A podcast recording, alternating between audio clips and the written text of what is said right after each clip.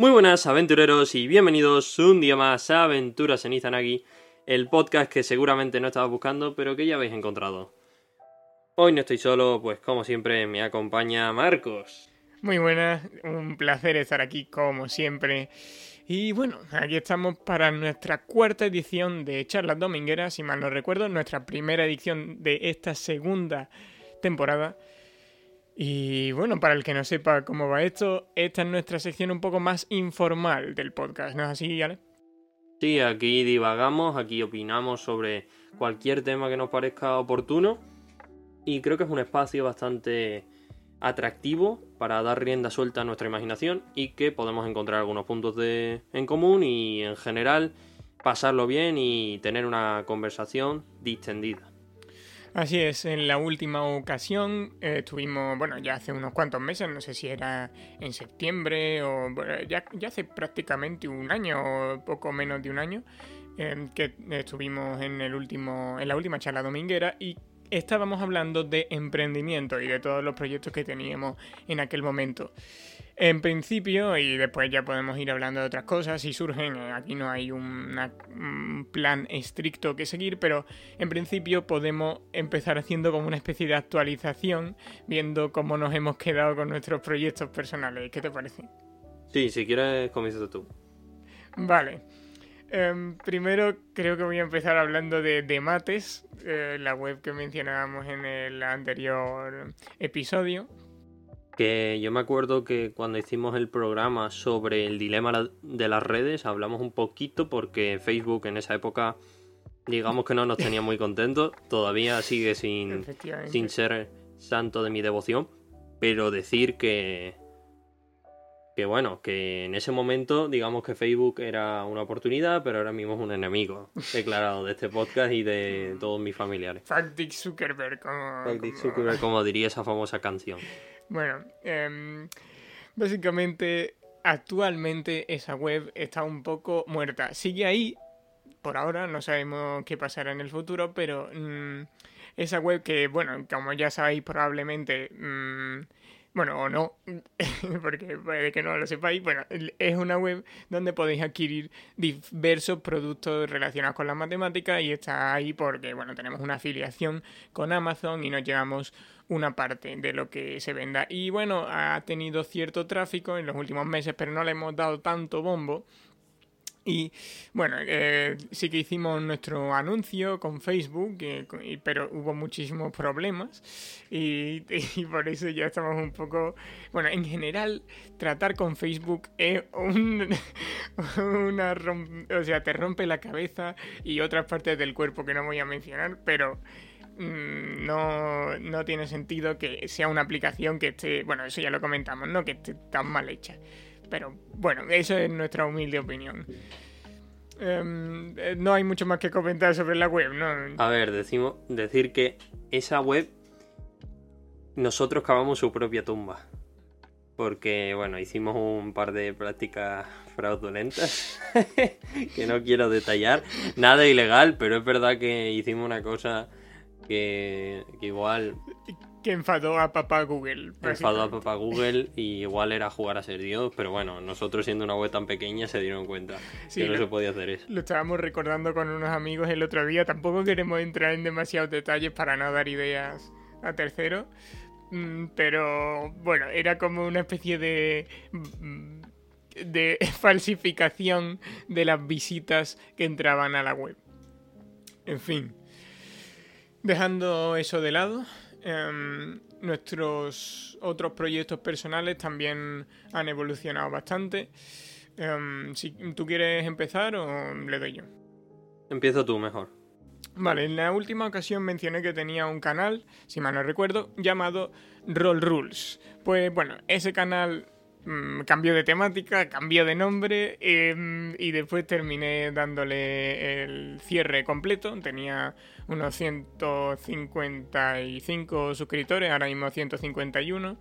Em, y el problema del canal no era que no lo llevara bien, era que era demasiado eh, volátil. Todo el rato quería estar cambiando la temática y, bueno, eh, la audiencia pues ya no le interesaba. O sea, cuando hacía vídeos de Pokémon y la gente le interesaba Pokémon, después ya no le interesaba cuando empecé a hablar de freestyle. Entonces, em, eso era un problema. Por eso, ahora me he decidido centrar y abrir un nuevo canal llamado Guiones de Cine este nombre puede que sea provisional porque es difícil hacer que se posicione, son palabras un poco mm, más comunes de lo que yo pensaba.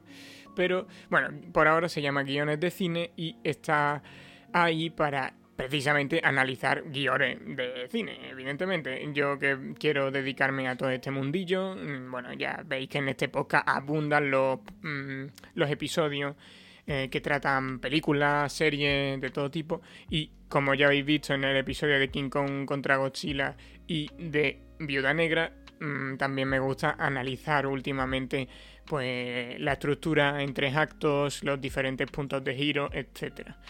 me parece bueno, interesante para saber más o menos por dónde va la peli, cómo funciona la tensión. Y mm, es un poco lo que hago en mi canal, solo que un poco más detallado, dando opiniones sobre mensajes, sobre personajes. Entonces, bueno, si os interesa todo ese mundillo, podéis echarle un vistazo. Por ahora solo tengo unos pocos vídeos. Pero bueno, sí, ahí estamos. Estamos intentando empezar de cero por mi parte. Disponible en TikTok también. bueno, sí, disponible en Instagram, en, en, Facebook incluso, aunque sea nuestro enemigo. ¡No! Por favor, ¿qué traición es esa? Bueno, es que yo qué sé, tengo una página de Facebook, aunque no me gusta nada, pero bueno, tendré que, tengo que venderme al diablo si quiero conseguir algo. Eh, también en Twitter, em, que es donde más, estoy activo, aparte de YouTube. Y, TikTok, que estoy mirando a ver si puedo hacer cosas, pero eh, el, tema de TikTok, eso también es bastante interesante. ¿Por qué en TikTok haces cualquier mierda y te comes 500 visitas o 1000 visitas? A ver, yo creo que por la naturaleza en sí de la aplicación, que una vez que lo abres ya está reproduciendo. Sí. Eh, Entonces, no es como YouTube que puedes navegar o Twitter, que no es lo mismo.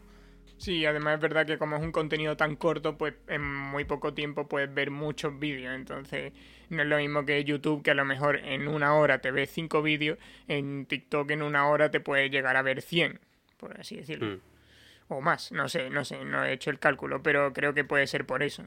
Y es que en TikTok pues estoy intentando hacer de trampolín, digamos, de TikTok a YouTube, pero es complicado porque la gente como que ve tu vídeo, deja un like, pone un comentario, pero después se va a otro.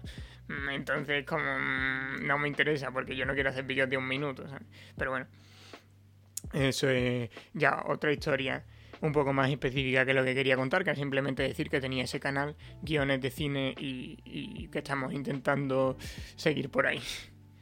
Ale, tú por tu parte... Bueno, yo por mi parte, si nos remontamos a, la última charla dominguera, comenté que comencé un nuevo proyecto. Eh, era un canal, un podcast de fútbol llamado Pisando el Cuero, que en ese momento estaba en horas bajas, bueno, en horas bajas, más bien estaba comenzando y la verdad que, que los primeros meses, o mejor dicho, los últimos meses de 2020, primeros meses de 2021, me fue bastante bien, le dediqué bastante tiempo.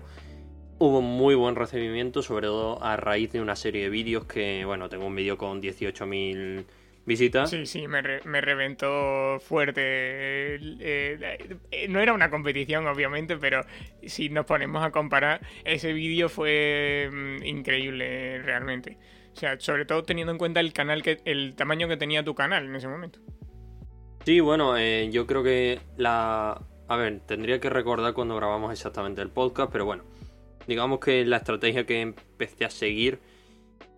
Recuerdo que en verano subí pocos vídeos en general, también porque no disponía de todos los medios, pero luego cuando, em, cuando empezó septiembre y demás empecé a tener buenas ideas, encadené colaboraciones, directos, que es algo que bueno, es lo que más me gustaba, sinceramente. No dedicaba, no, o sea, no me suponía tanto esfuerzo y realmente eh, daba rienda suelta a, mi espontaneidad y realmente lo que más me gustaba, mm, comentar tranquilamente un partido o algo y con un compañero, con un amigo y la verdad que era lo que más me gustaba. Eh, algunos directos fueron bastante bien, otros no tanto, mm, sobre todo porque había fallos técnicos eh, que mejorar, pero bueno, digamos que hubo una, buena una buena racha, llegué a más de 300 seguidores, eh, sobre todo a raíz de ese vídeo. Eh, un saludo a los peruanos, que son el 80% de mis suscriptores del canal. Esto lo tengo que decir, los peruanos son súper apasionados con respecto a las cosas de su tierra, en plan, em, en internet.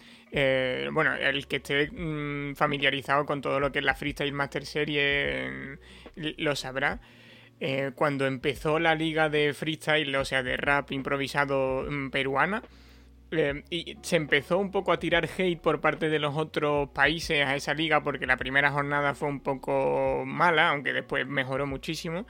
Em, eh, eh, empezaron como a reunirse en grupos de Facebook para tirarle las cuentas a los que le criticaban la liga y todo. o sea, esa gente, además, yo me acuerdo precisamente hablando de peruanos, en, el canal que comentábamos antes de Roll Rules, cuando estaba reaccionando a vídeos de em, de, bueno, de FMS, de freestyle y todo eso, me acuerdo que precisamente el vídeo que más visitas se comió, que no está ni siquiera cerca de lo que tú hiciste, bueno, tu propio vídeo, ¿no? Eh, era bastante desigual con respecto a los picos que habías tenido antes de eso, ¿no? Pero em, que el, el vídeo que más visitas eh, conseguí consiguió como mil visitas en unas cuantas horas. Después ya, bueno, me opacaron otros vídeos de la misma temática y ese es el problema, que empezaron a subir reacciones gente mucho más grande y ya no pude seguir creciendo con ese vídeo, pero en unas cuantas horas conseguí eh, mil y pico de visitas y era reaccionando precisamente a la FMS Perú, a la Bristol Master Series Perú, porque los peruanos es que mm, son bastante eso, apasionados y van mirando siempre que los que los halaguen. A ver, decir que eso no fue espontáneo. Yo lo tenía muy pensado. Sabía que Renato Tapia, que es el jugador en cuestión, tenía mucho, mucha apreciación en Perú y que había muchos seguidores. Mm. De hecho, hay muchísima gente que la ha roto solo por subir vídeos de Renato Tapia. Eh, y bueno, dije, voy a hacer un vídeo de cinco latinoamericanos de la Liga Española que están jugando muy bien. Y uno de ellos era Renato Tapia y mm. bueno, mm, fue una locura. Además, el algoritmo de YouTube pues se retroalimentaba. Y fue todo un boom. Luego hizo otro vídeo, igual, pero no había ningún peruano y solo tiene 300 visitas. Bueno, eso quiero decir, no está mal, mm, realmente, pero... Bueno, teniendo en cuenta que el esfuerzo es el mismo, sí. Ya, ya. Y nada, luego tengo sí vídeos de mil visitas, pero bueno, la media solía ser más baja. Dependiendo mucho, es que hay veces que subía cosas que eran, la verdad que muy concretas eh, por ejemplo, un vídeo aquí. Eh, la Lazio, crisis en la Lazio. Ah, la verdad que yo recibí, o sea, casi todo mi público diría yo que era de Latinoamérica. A lo mejor me escribía alguien y me decía, bueno, soy de. Soy de Perú, bueno, soy de Perú, soy de Colombia, sigo a Lazio, muchas gracias por lo que subí, ojalá el equipo mejore, tal igual. También el vídeo de Torreira, que eso, bueno, fue mi primer boom, por decirlo así, en el canal, con 9.000 visitas y, bueno, mucho hate también en ese vídeo. Los uruguayos eh, bueno, porque dijimos que no había tenido una buena temporada y nos saltaron todos al cuello. De hecho, voy a cerrar bocas ahora mismo, me da igual. Si me está escuchando un uruguayo, se va a aguantar. Lo digo en serio. Muchísima, o sea, mucha gente diciendo la va a romper, mucha garra. Eso estamos todos de acuerdo porque es lo que dijimos. Mm, y obviamente la mayoría de los comentarios eran positivos. Y obviamente no, no me voy a eh, mm, reír de todos los uruguayos ni caerme de todos los uruguayos porque la mayoría se portan muy bien. Pero es verdad que hubo ciertas personas que, nos recriminaron que, mm. que no lo hizo bien y lo cierto es que Torreira hizo una temporada horrible. Y ahora mismo está la Fiorentina, o sea, un equipo mucho peor. Y la verdad que está en un declive importante. O sea, que tampoco nos equivocamos tanto. Mm. Eh, por mucho que, que dijesen que, que, era culpa del enterado y no de él. Y bueno, eh, eso, pisando el cuero. Llegó. Eh, después de subir ese segundo vídeo así en enero, yo ya. Eh, acabando ya las vacaciones, yo supe que tenía que dar un paso hacia el lado y dejar el canal, al menos en YouTube, porque en Twitter, en la cuenta, lo utilizo mucho y la verdad que mm. me gusta. He conocido a mucha gente con la que luego he hecho un proyecto que voy a comentar luego. Y la verdad que sacan muchas cosas positivas, sobre todo en Twitter más que en YouTube, aunque en YouTube también recibió muy, mucho cariño. Y bueno, más que nada di un paso al lado porque me suponía mucho esfuerzo para lo que yo realmente me quiero dedicar luego, que me di cuenta que mm, es que está bastante desencaminado eh, este proyecto con lo que yo me quiero dedicar luego. Eh, bueno, recordemos que también hemos estado en una situación de pandemia, entonces con el tema de que las clases eran virtuales, pues bueno, hubo un caos, dentro de ese caos había bastante tiempo libre eh, respecto a otros años, entonces pude aprovechar para dar ese tirón a pisando el cuero, que luego, cuando en mi caso tuve que asistir a las clases como siempre, pues no tenía tanto tiempo, entonces hubo hubo que ceder un poco. Sí, a mí me pasó, vamos, algo parecido, que yo creo que la pandemia en realidad nosotros, dentro de lo que cabe, nos vino más o menos bien para mm, experimentar, digamos, porque yo no estoy tan seguro de que nos hubiéramos tirado a la piscina con todo el tema de bueno, el podcast, porque el podcast lo empezamos antes de la pandemia, pero no sé yo hasta qué punto habríamos podido seguir con él o habríamos podido explorar otras opciones. O sea, esta sección no existiría probablemente. Bueno, no, sí, porque ya existía de antes con el tema de los Oscars, ¿verdad? No, no tiene nada que ver. Pero hay otras otras cosas que exploramos durante la pandemia que mm, no sabíamos muy bien si íbamos a tirar por ahí y precisamente el hecho de que nos faltara todo ese contenido de actualidad que ahora sí tenemos, que hemos podido hacer podcast sobre Soul, sobre la viuda negra, sobre King Kong vs. Godzilla, etcétera, toda esta segunda temporada debería haberse parecido a la primera, ¿no? Pero mmm, como nos faltaba todo ese tema de actualidad durante la cuarentena y todo este tema del COVID y de que no hubiera estrenos, mm, pudimos hacer cosas mm, tan variopintas como lo de las conspiraciones, como algunas de las charlas domingueras, eh, y en realidad eso después te enriquece no solo como creador de contenido, sino en general como persona. En plan, hemos hecho muchas cosas distintas, hemos aprendido a comunicarnos, a tener una cierta reciprocidad. Eh, yo creo que esto nos puede ayudar, o sea, a mí, por ejemplo, para mi canal de YouTube y a ti también en los proyectos que, mm, que menciones ahora o no, como quieras. Y. Mm, en fin, en general, yo creo que, que ha tenido un buen incentivo el hecho de que tuviéramos ese tiempo libre. Por ejemplo, yo me puse, hice un pequeño trabajillo online para conseguir dinero y hacer un anuncio para mi canal de YouTube y para el podcast, de hecho, ese famoso anuncio.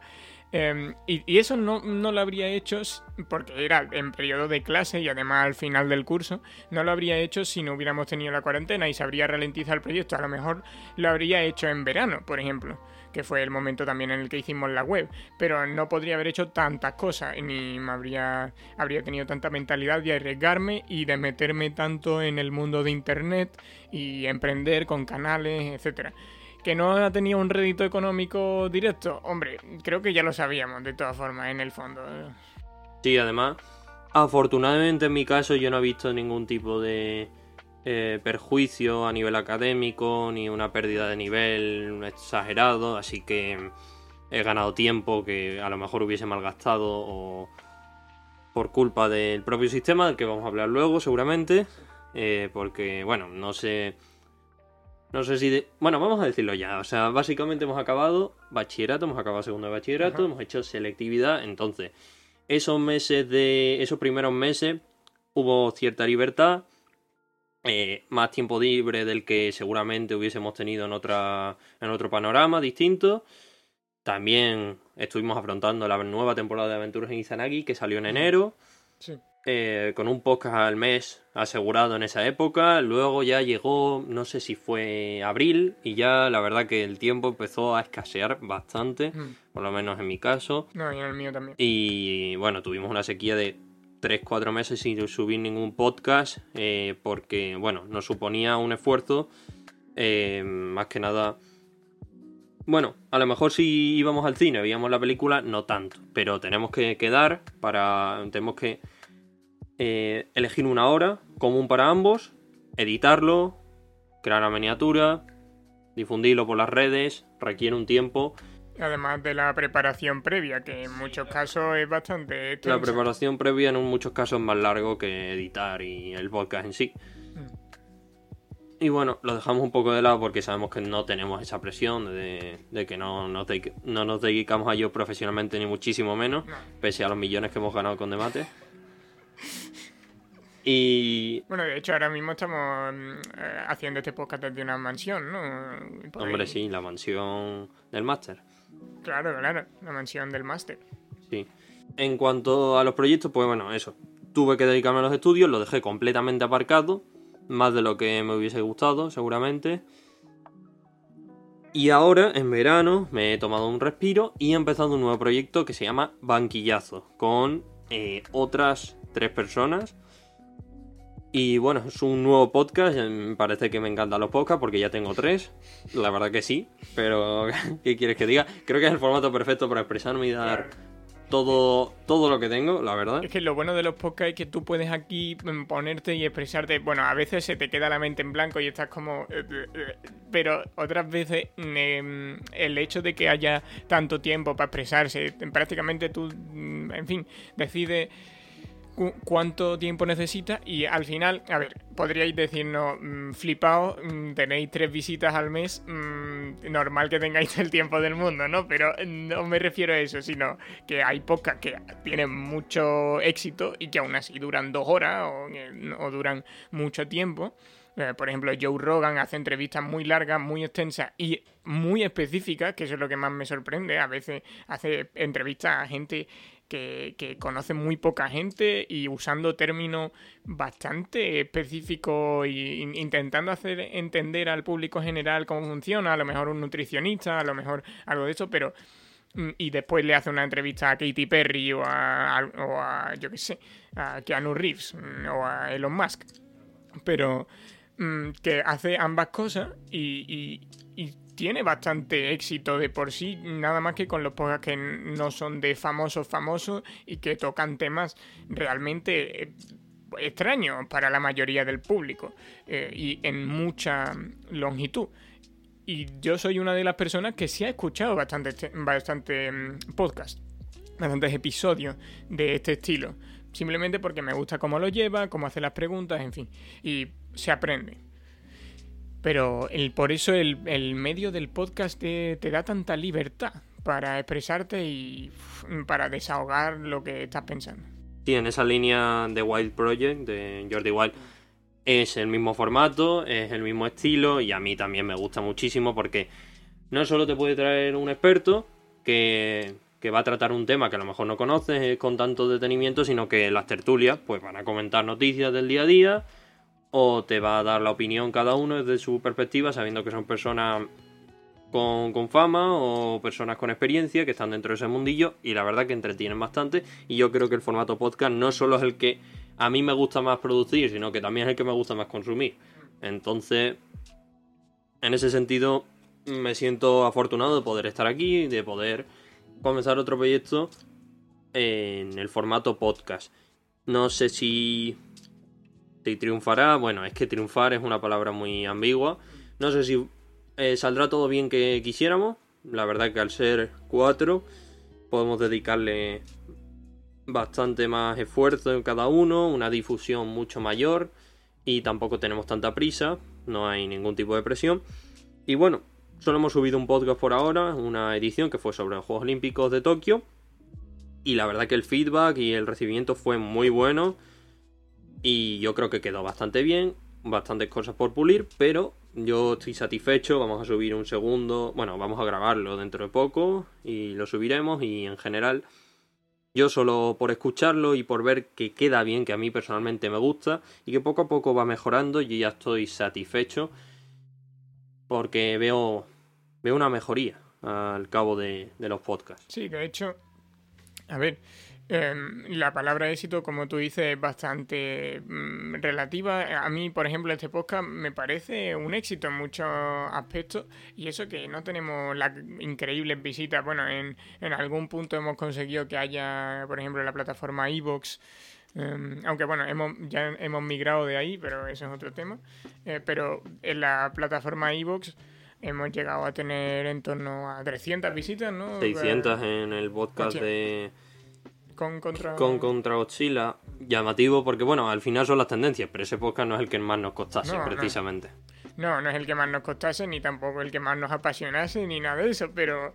En fin, eh, es llamativo ver que, bueno, de vez en cuando podemos pegar esos picos, pero en general, bueno, eh, somos un podcast así de perfil bajo, em, por usar un eufemismo, pero eh, lo que me interesa a mí aquí es simplemente poder escucharme el primer podcast, el segundo, tercer podcast, eh, y, ir viendo em, cómo ha ido evolucionando y sobre todo poder compararlo con el último que hayamos sacado, tanto en nuestra elocuencia como en la edición que hayamos podido aplicar, la música que hemos elegido, cómo hemos metido esa música, em, el, eh, la calidad del propio sonido del micro. Al principio grabamos, este micro con el que estoy hablando es el micro que usamos para el primer podcast. Y si os vais al primer podcast, vais a daros cuenta de que se escucha como la mierda. Y tú dices, pero ¿cómo va a ser el mismo micro? Porque no es cuestión solo del micro, es cuestión de que, de que sepas configurarlo, de que sepas usar pues todos los programas que necesitas, de tener una tarjeta de sonido, un Phantom, lo que sea. Ahora Ale no comparte micro conmigo, tiene su propio micro con su todas sus especificidades y todas sus em, características intrínsecas. Y eh, em, yo me veo aquí en ese cuarto que, bueno, eso fue un poco de rebote, pero conseguí poner las cosas estas de goma espuma raras, no sé cómo se llaman. Pero, aislante acústico. Sí, aislante acústico, los conseguí poner en mi, en mi pared y veo que tengo aquí mi ordenador nuevo, que no lo tenía cuando empezamos el podcast, tengo mi tarjeta de sonido, tengo un montón de cosas que literalmente hace dos años yo no sabía ni que todo esto existía. Y ahora lo estoy usando para hacer un producto. Y esto me ayuda no solo para hacer esto y ver que he evolucionado y dejar grabado todas mis vivencias y mis percepciones a lo largo del tiempo, tocando muchos temas distintos que no me, a los que no me habría acercado, por ejemplo, de las conspiraciones, no me habría acercado si no fuera, o mm, no me habría acercado con una amplitud de miras tan grande si no fuera para hacer un podcast sobre el tema. Y mm, en, en general, este proyecto no es, no es solo, no solo sirve para que yo a mí me guste cómo queda, sino que también me puedo llevar todo lo que sé de aquí para hacer mi canal de YouTube y no tengo que, que aprender todo de cero. Y probablemente en el futuro me sirva para hacer muchas otras cosas. De hecho, todos estos conocimientos también los usé para hacer, bueno, vídeos para mis amigos, que son vídeos privados, pero que, mm, eh, bueno, ya tú sabes a lo que me estoy refiriendo. Son mm, vídeos, em, bueno, sobre nuestra amistad y cosas así, en fin, y nuestros memes internos y todas esas historias.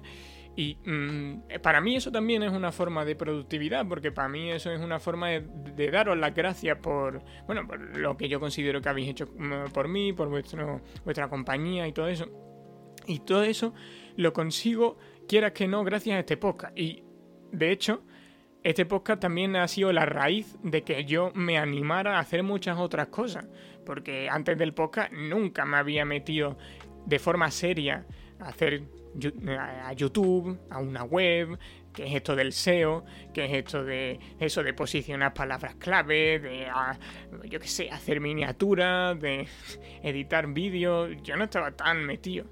Y, y así a raíz de esto, y te doy las gracias por ello también, em, por haberme acompañado, pues que he conseguido desarrollar toda esta serie de habilidades que yo creo que mucha gente de nuestra edad no sabe y mucha gente que probablemente vaya a entrar en la carrera en la que yo voy a entrar, comunicación audiovisual o en escuelas mm, incluso un poco más em, de alto standing en, relación con todos estos temas que a lo mejor todavía no sabe o no controla del todo y que nosotros tenemos aquí una mínima referencia.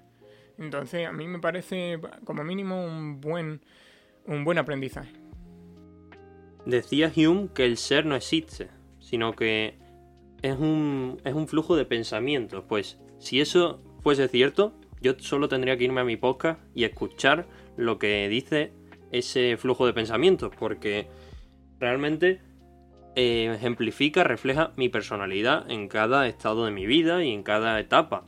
Y bueno, en ese sentido me parece que el podcast es algo bastante fructífero y que me ayuda a saber cuál era la tendencia o cuál era esa postura que tenía yo en esa época. Y bueno, se puede sobre todo apreciar una clara evolución, de que, bueno, en los primeros podcasts me interesaba más, mm, a lo mejor tema político, ahora me interesa más el tema puramente productivo, el profesional, por decirlo así.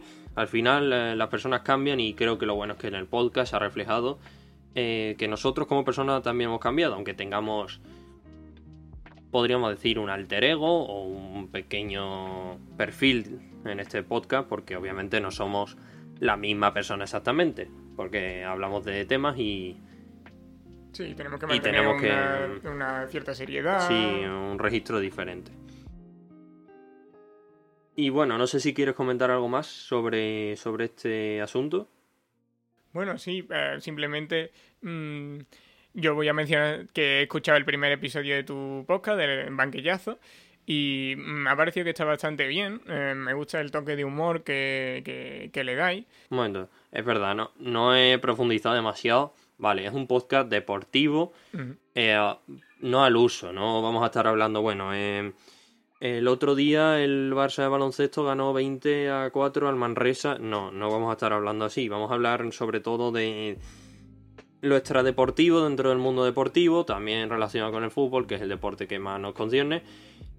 Eh, y siempre salidas de tono, eh, decir lo que, lo que pensamos prácticamente sin filtros eh, y, y al final ser un poco esa voz que no quiero sonar aquí eh, grandilocuente, pero voz del pueblo de lo que piensa mucha gente, pero en los medios no lo quieren decir.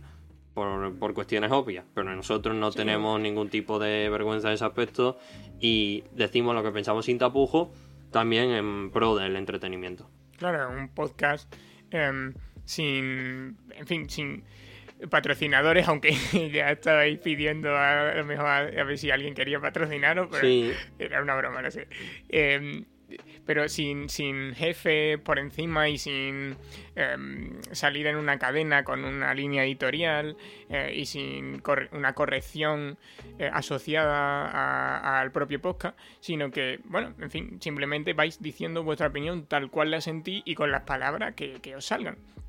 Y bueno, con respecto a lo que decíamos antes, eh, ahora si, si quieres pueden puntualizar algo más del banquillazo, pero es que se me ha quedado algo em, en la recámara, que es que con respecto a lo que decías antes de lo del alter ego y de tener un personaje para hacer el propio podcast, eh, es verdad, o sea... mm, pero eso de alguna forma mm, me gusta porque me hace guardar una imagen más o menos nítida de mis pensamientos, de mi, pero de, de- no voy a decir de mi mejor versión, pero de una buena versión de mí. Es decir, cuando yo me pongo a hacer un podcast, me pongo a plasmar em, algo, me pongo a plasmar el pensamiento que yo quiero dejar em, sobre bueno, o, que yo quiero dejar para la historia, ¿no? Para que yo mismo me lo re- escuche más tarde y lo recuerde. Y entonces tengo que mantener una cierta seriedad, también un poco, bueno, eh, a veces nos reímos y hacemos bromas y tal, pero todo dentro de un marco de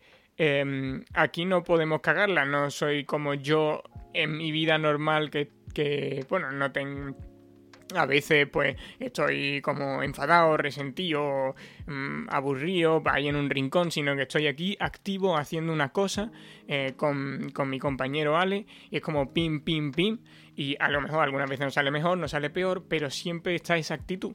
Y eso me parece muy interesante y muy reconfortante probablemente para mí yo del futuro cuando vea que, bueno, con, con la edad con la que empecé, es decir, 16 años, ya estaba en esa senda. Pues eh, me lo me lo has dejado huevo porque no sé si quieres pasar ya de tema, pero yo quería hacer una pe- pequeña recomendación como hicimos ya en su momento en, en las charlas domingueras. La primera ha sido sobre un podcast que es el propio Banquillazo, ya lo hemos comentado. La segunda es literaria. Estoy hablando de La senda del perdedor. Libro de Charles Bukowski, un autor norteamericano de, origen alemán que conocí em, ya en abril o así, mm, un poco por casualidad, porque yo me había leído el eh, The Catcher in the Rye, no me sale ahora el nombre, El Guardián entre Centeno, en español, el libro que me encantó hace ya un año y pico y la verdad que me quedó ese regustillo de pensar, ¿habrá más libros de este estilo que, traten desde el punto de vista de un adolescente, una persona joven, esta eh, realidad tan sucia y tan cruel que le rodea, y que trate temas tabú perfectamente, puede hablar de sexo, puede hablar de bullying, puede hablar de violencia. Eh, bueno, voy a buscar a ver si hay libros de este estilo, y indagando mucho me salió este autor, Bukowski, que casualmente en mi casa tenía dos libros de él, lo cual me voló la cabeza.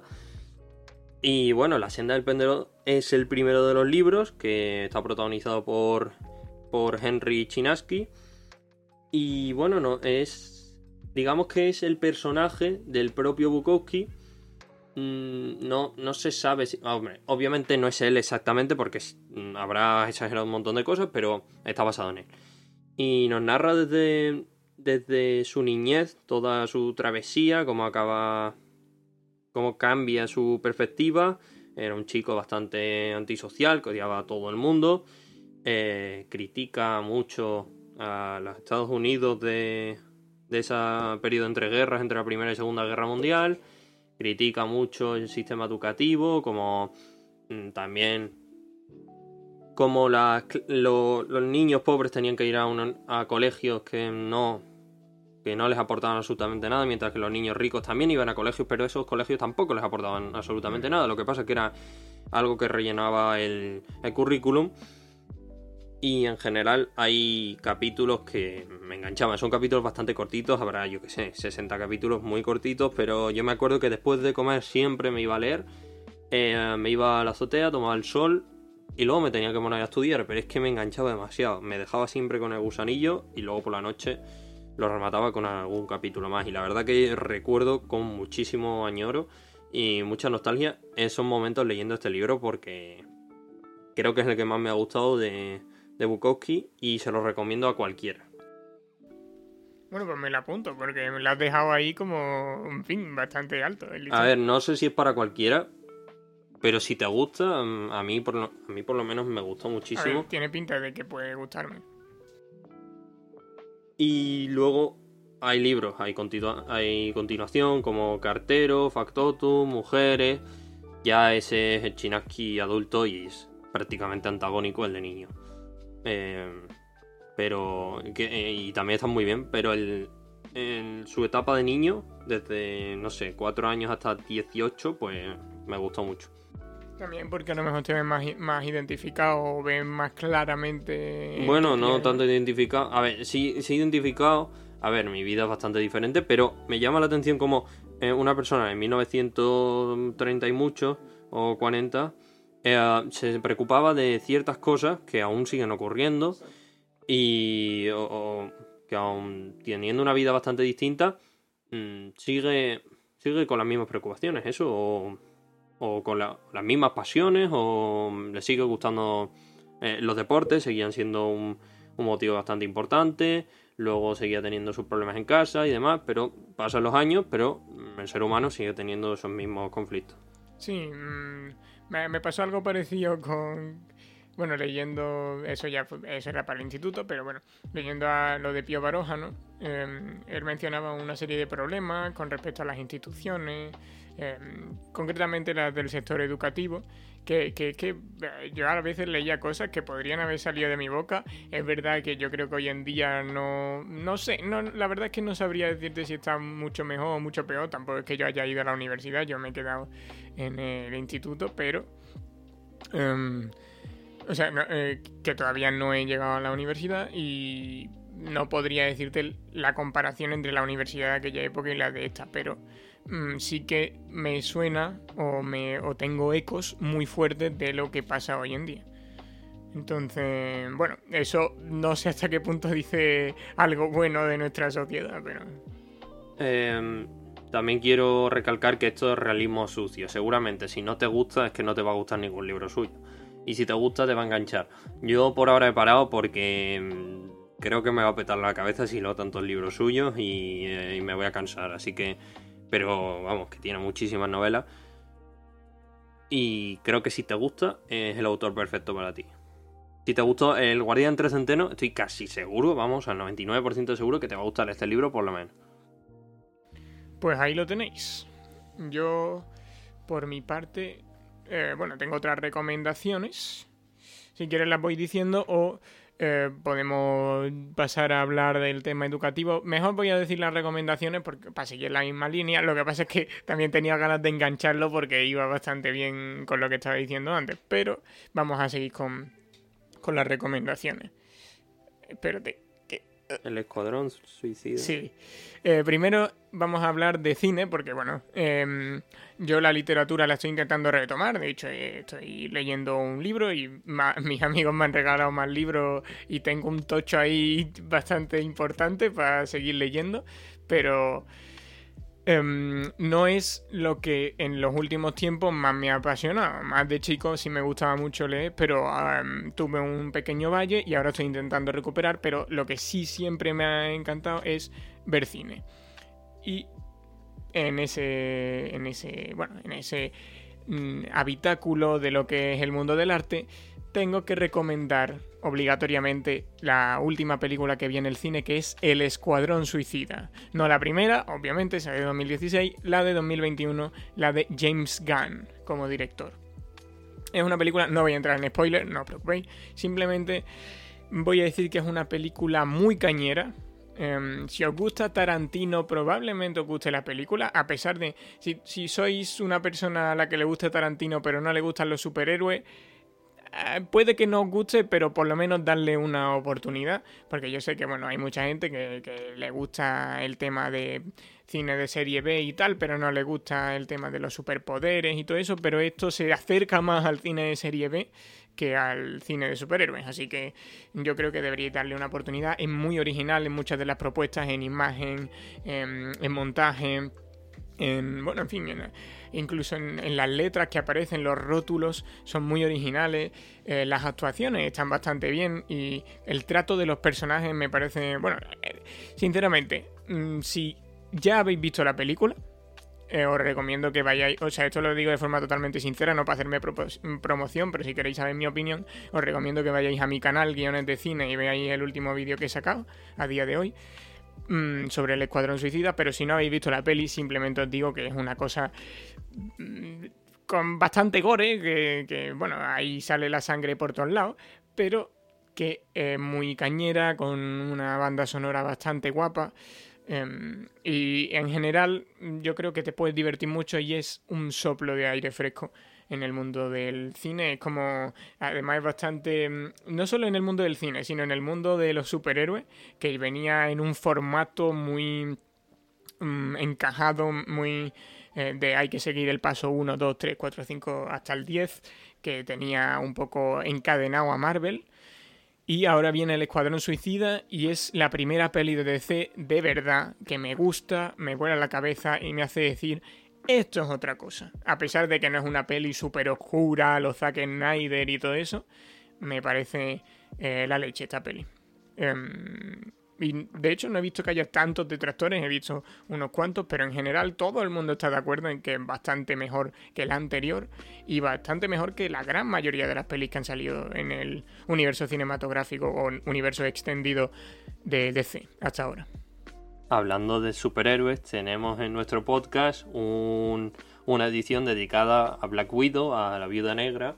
De hecho, es el previo a este, así que si queréis escucharlo, pues ya sabéis, os paséis por Aventuras en Istanagi y ahí lo tenéis, que tenemos un análisis riguroso y creo que está bastante chulo. Sí, como comentaba antes, incluso llegamos a detallar la estructura. Primero tenemos un análisis sin spoiler, por si no sabéis si queréis ir a ver la peli o no, eso es el primer bloque, pero a partir del segundo bloque ya analizamos la estructura, damos opinión sobre mensaje, personajes y todo lo necesario. Así que si os interesa, ahí lo tenéis. El, el podcast, bueno, justamente anterior a este, ¿no? Es el, último que sacamos, antes de este. Y eh, por último, tengo otra recomendación, a menos que tú tengas otra cosa que decir, ¿no? Bueno, pues yo tengo otra recomendación que es en este caso, aunque sea raro en mi persona, pero es un anime.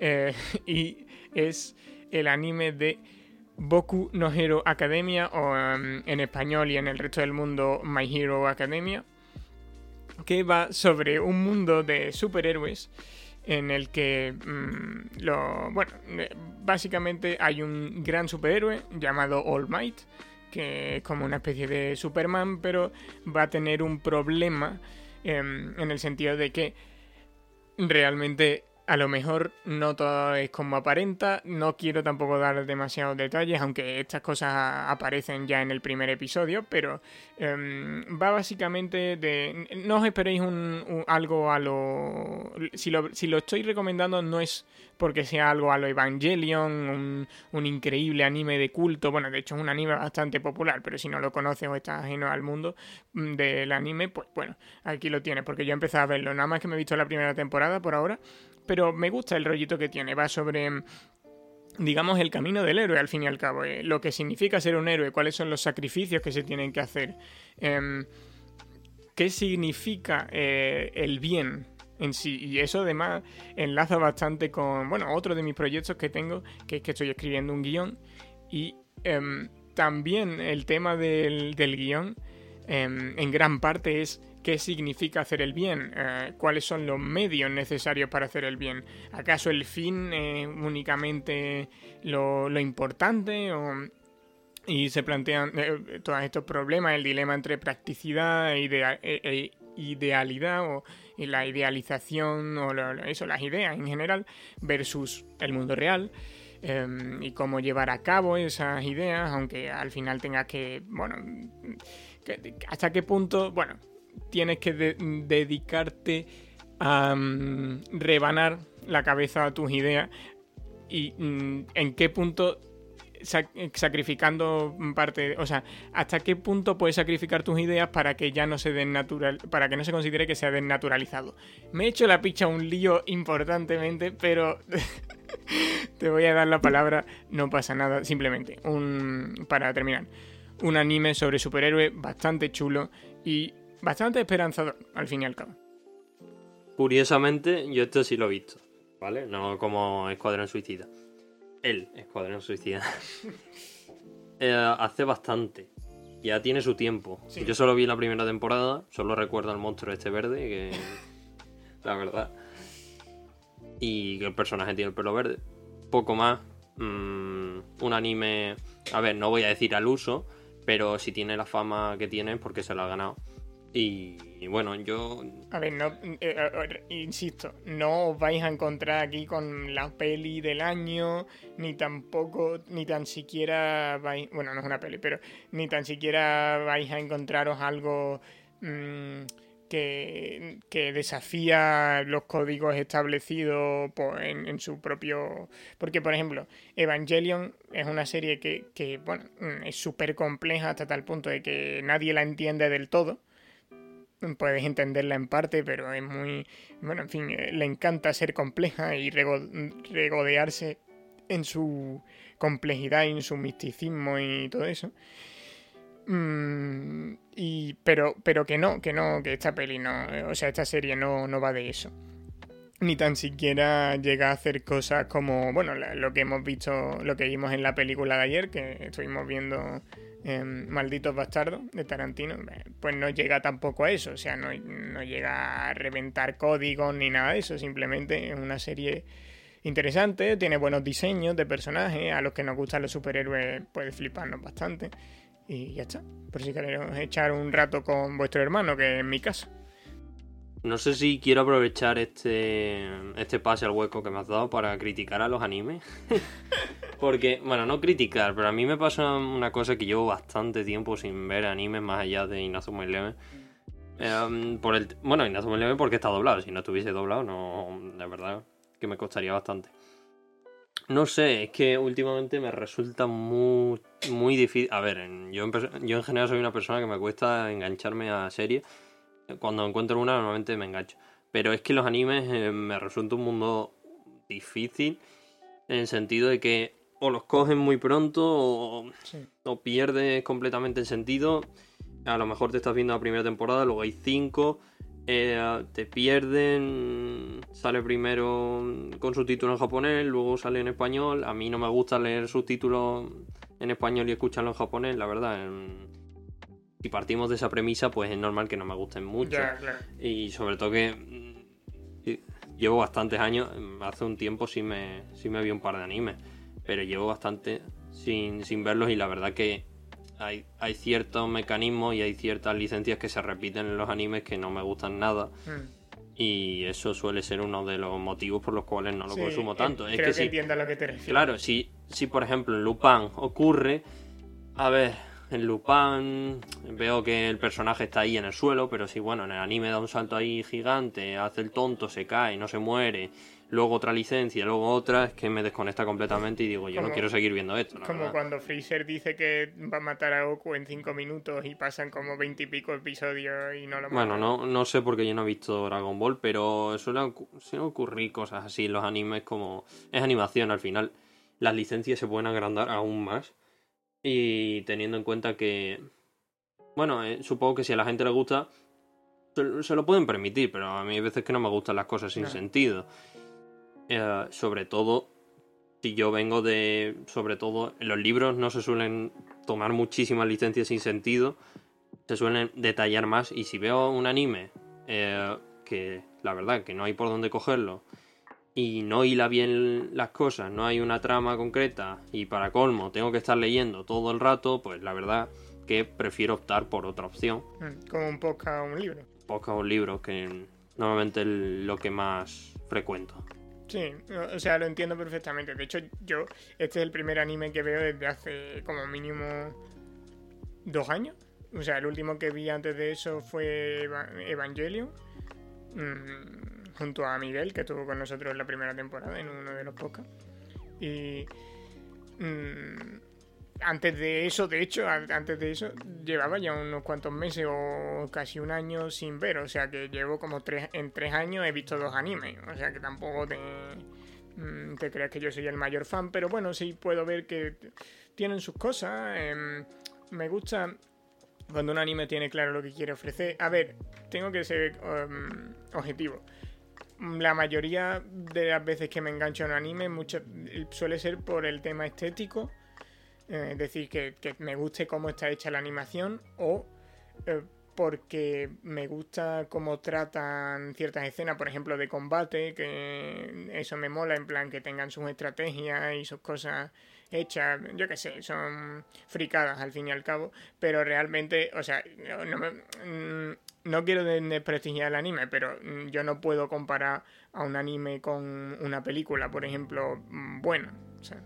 Sí, además puede resultar una tontería, pero a mí me resulta más fácil empatizar o hablar con personas sobre una serie que sobre un anime. También porque en mi entorno hay más personas que ven series que animes. Entonces, si si es un valor añadido, de que además yo sé que voy a poder estar hablando de una serie, decir, oh, qué bien me ha parecido, eh, qué tal, o, cuánto me ha gustado a un anime, que yo sé que no lo va a ver nadie, pues también opto por lo segundo. Si es que en mi caso, obviamente, eh, cada persona es un mundo. Yo digo que en mi caso, los animes están eh, en un lado y están completamente relegados.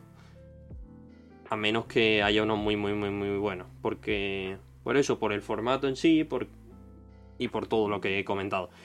Si te parece, vamos a ir dando paso a un tema completamente distinto, que es el que habías anticipado antes.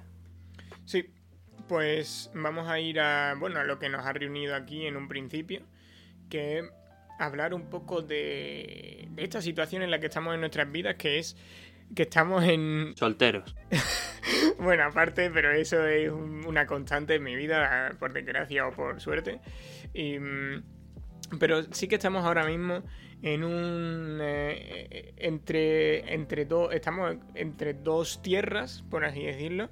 Em, estamos dando, todavía dando un paso hacia otro sitio. Ya, ya el paso se va a consumar dentro de poco, pero em, ya hemos terminado el instituto, hemos terminado bachillerato, que precisamente, bueno, está en esa etapa en la que nos conocimos y hemos hecho pues esta amistad. Mm, y ahora vamos a adentrarnos en otra. en otro momento. Y bueno, vamos a distanciarnos, tanto física como Mm, bueno, espero que no tanto a nivel de, de frecuentar o de, o de, hablar, porque bueno, yo tengo relaciones, relación bastante estrecha con, con mi amigo de Bruselas, Basil, y llevo eh, dos años, dos, dos, años, sí, dos años, más de dos años sin, sin verle y más de tres años sin ir a Bruselas. Eh, hace dos años lo que pasó fue que él se vino aquí. Y eh, un paréntesis. Si algo he aprendido, por suerte con las tecnologías hoy en día, si de verdad tienes un vínculo con una persona, creo que se puede mantener más allá de... Eh, momento con las personas con las que estoy realizando banquillazo, hay, una, hay un par que no he conocido en persona todavía. Pero es que hablo. Si me están escuchando, un abrazo muy grande a cada uno de ellos, porque soy muy grande. Es raro que me escuchéis, pero bueno, por si acaso, alguna vez, alguna vez me han escuchado. Eh, este, este podcast en sí es aún más off topic, pero bueno. Mm. Son personas con las que hablo mucho y no he conocido todavía en persona, pero aún así me caen. Mm, y, parece que. O sea, me caen a la perfección y parece que he estado con ellos toda mi vida. Y luego puedo ver a una persona todos los días y, y no hay ese feeling. Así que. Mm yo creo que, que en ese sentido las tecnologías ayudan a que las verdaderas amistades perduren. Sí, está claro. Y, yo de, O sea, cuando me fui de Bruselas tenía muchas dudas, pero si de algo no tenía duda era de que iba a mantener la relación con Basili bastante tiempo. Mm, porque yo sabía que era algo que no quería perder y sigue siendo... O sea, a día de hoy Mm, eh, verlo, aunque sea a través de una cámara y de una pantalla, pero es verlo y, sonrío y, estamos todo el día. Además, eh, yo pensaba que nos aburriríamos rápido de eso, pero seguimos todo el día recordando mm, cosas que hace ya, coño, hace ya cinco años, hace ya mm, ¿sabes? Hace ya cuatro o cinco años, algún, dependiendo de la anécdota. es otra persona que Solo estuve conviviendo con ella eh, durante tres años, o sea que más o menos el mismo tiempo que he estado conviviendo contigo ahora. A eso se le suma pues lo que he estado viéndola, eh, bueno, viéndole em, por videollamada, etcétera, que eso también suma.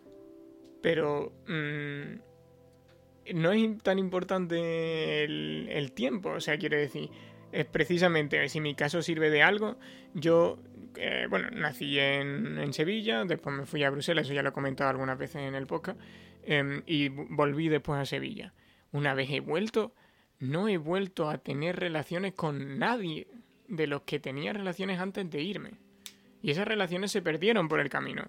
Algunos, ¿vale? Sí, un par, mm, sí que siguen por ahí, hemos tenido nuestras diferencias, pero con los que más fuerte relación tengo ahora mismo son gente que he conocido de random en un instituto, que ni siquiera era el instituto al que quería ir, que me lo pusieron ahí por toda la cara y ya está, y ahí está. O sea, quiero decir... Mm, el factor suerte. el factor suerte. No, pero es que hay veces que la, o sea, la mayoría de cosas son coincidencias y estar en el momento preciso, en el lugar correcto. Y poco más. A ver, obviamente tú, tú puedes forzar la, la, la situación y... Sí, nosotros nos parte, parte, parte de ti y tú tienes la responsabilidad de que esa, mm. de que esa posible amistad surja. Pero claro, decir que... obviamente, si no hubieses entrado en el, mismo instituto, obviamente, por mucho que lo fuerces, no nos hubiésemos conocido nunca. No. Mm, pero es verdad que yo, yo en ese sentido sí estoy contento de haber tenido la, mm, la iniciativa de, al entrar, em, poner eh, mi club de juegos de rol, que al final es por eso por lo que llegamos a, a entablar amistad, porque al final teníamos un par de clases en común, o sea, tampoco eh, ni siquiera estábamos en la misma clase, así que podría haber sido un rollo distinto, sinceramente. Vamos, mm, estoy casi convencido de que lo habría sido si no si no os hubierais apuntado al club que hice. Entonces, eso, hay una. Hay una combinación de suerte y de buscarlo, y, una vez que lo buscas, tienes que, tienes que consumarlo, y una vez que lo consumas y ya sepas exactamente con quién quieres estar, por ahora, depende, después ya pueden surgir eventualidades, pero eh, el tema es cuidar la relación e ir mm, día a día intentando ya lo mínimo es estar con la gente y estar presente. Y a veces ni siquiera cumplo ese mínimo. En plan, siempre intento quedar y estar con vosotros físicamente, pero es que a veces ni siquiera estoy pendiente. Pero me esfuerzo mm, todo lo que, no sé si todo lo que puedo, pero sí intento forzarme todo lo que puedo para estar con vosotros, para ofreceros, pues al final, mm, algo de valor. Porque yo lo que busco, en, o lo que busca todo el mundo en una relación es valor, es poder reírse, es poder aprender cosas, es poder em, hacer proyectos como este. Y, no sé, yo creo que la, gente que mm, le da poca importancia a esto y que no termina de, de afianzar tanto las relaciones o que no quiere profundizar tanto, se pierde mucho. Em, supongo que yo también me perderé mucho eh, porque no tengo otros modos de vida, pero es que a mí me parece que, que esto es de lo más importante, en plan, tenerte aquí o incluso, venga, tenerte fuera, me da igual, pero fuera. tenerte en otra ciudad, pero que yo pueda, que yo sepa que puedo hablarte y podemos mm, hacer, hacerlo como podamos, ¿vale? A lo mejor este podcast eh, ni siquiera puede seguir adelante tan fácilmente porque no sabemos cuáles van a ser tus medios de ahora en adelante, pero mm, eso no se sabe, tampoco claudiquemos ahora, pero em, incluso si eso fuera así, yo sé que voy a vamos a tratar de contactar y de, y de seguir hacia adelante, em, bueno, como podamos. Em, y y bueno, yo eso lo valoro y valoro también otras veces que tú también me has hablado y me has dicho que, que, bueno, que eh, hay, hay valor, valga la redundancia que he dicho esa palabra 800 veces, pero que hay valor en la relación que tenemos y la relación que tengo con otras personas, por ejemplo con Teo. Y, y bueno, eso me parece importante. A ver, hay que aclarar un poco el tema porque Marcos tampoco lo, lo ha llegado a hacer. Porque parece que me voy a morir mañana o, o me voy a un, monte budista. Eh, no, me mudo por tema de estudios, me voy mm. a ir a, estudiar a Madrid. Eh, ingeniería informática. Es una decisión que he tomado yo, premeditadamente. Y bueno, mm, eso implica que obviamente no voy a ver de forma asidua a Marcos o a ver, que tampoco es que nos viésemos todos los días, pero obviamente va a haber una distancia de meses entre, entre quedada y quedada y entre charla y charla de forma presencial. Pero bueno, no hay mal que por bien no venga y es verdad que, que disponemos de herramientas útiles para seguir en contacto. Una de ellas es este podcast, que voy a ver si... A ver, yo creo que sí, pero igual no voy a poder disponer de todo el tiempo, no, tanto el tiempo, sino el, el lugar, ¿vale? Porque voy a tener que compartir habitación, así que no sé si, si voy a poder siempre tener un espacio en silencio y libre para poder dialogar contigo, grabar cualquier cosa, porque hay veces que estoy aquí chillando y estoy molestando al vecindario. Así que no son planes. Eh, pero bueno. No sé si, si quieres comentar algo más. O sea, yo quería comentar también, pues, en general, nuestro... Sí, hay un cambio, o sea, tú lo que estabas comentando es que hay un cambio de ciclo, obviamente, hay una transición que, se experimenta normalmente cuando se pasa de un sitio, una zona de confort a otra, en nuestro caso podríamos decir que tú estás en el instituto asentado con tu grupo en tu zona y ahora ya te tienes que ir a otro donde no conoces a nadie, o en mi caso, eh, me tengo que ir a una ciudad donde no conozco a nadie, mm. que, que es muy distinto y bueno, me queda un par de días y la verdad que tampoco lo pienso mucho porque no, o sea, lo he asimilado, pero a su vez quiero tomármelo con calma. No, es complicado, a ver, mm, yo, por ejemplo, a ver, en mi instituto no es que tuviera una zona de confort tan importante porque al final llevaba allí nada más que un par de años, no tenía muchos amigos allí. Con retrospectiva diría que tan solo tenía uno. Mm, no voy a decir su nombre porque yo qué sé, porque tampoco le he pedido permiso, pero no pasa nada. O sea, el que ha estado aquí eh, antes, básicamente. No lo conozco, así que no sé de quién me habla. ¿Cómo que no? ¿Y yo? Es una broma. Ah, vale, vale. Es que me, he rayado durante un momento. Bueno, en fin. Em, que Obviamente hablaba de su papá. que en el instituto, eso, nada más que tenía un amigo y ni siquiera estaba en mi clase, así que eran. Em, Estoy bastante contento de haber salido de ahí, sinceramente. Eh, aunque eso no quita que obviamente no sé dónde me estoy metiendo. Pero em, yo también estoy esperando este cambio de ciclo. Obviamente yo no me voy a mudar de ciudad, aunque cruzo los dedos para poder hacerlo en el futuro. Y eh, bueno, es una situación, em, no, sé si diría de salto al vacío, pero sí que es una, digámoslo, se abren las oportunidades, como diría alguien muy optimista.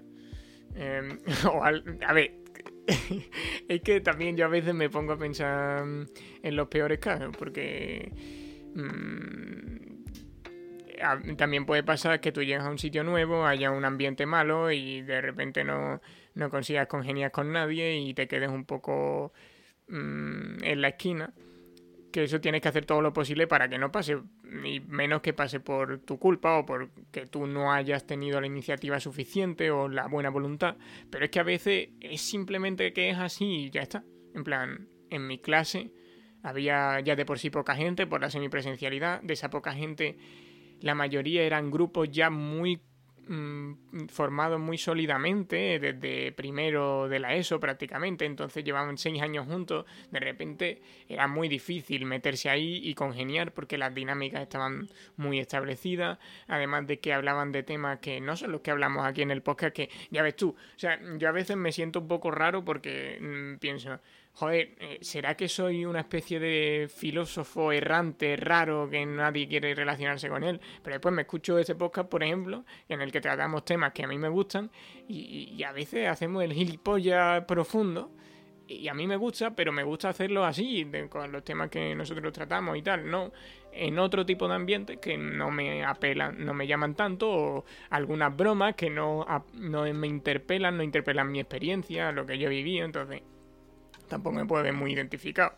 Así que hay ciertos grupos en los que puedo meterme y otros que no. Mm, ya lo he comprobado en los últimos años. Pero bueno, tampoco hay que estar cerrado de mente con esas cosas.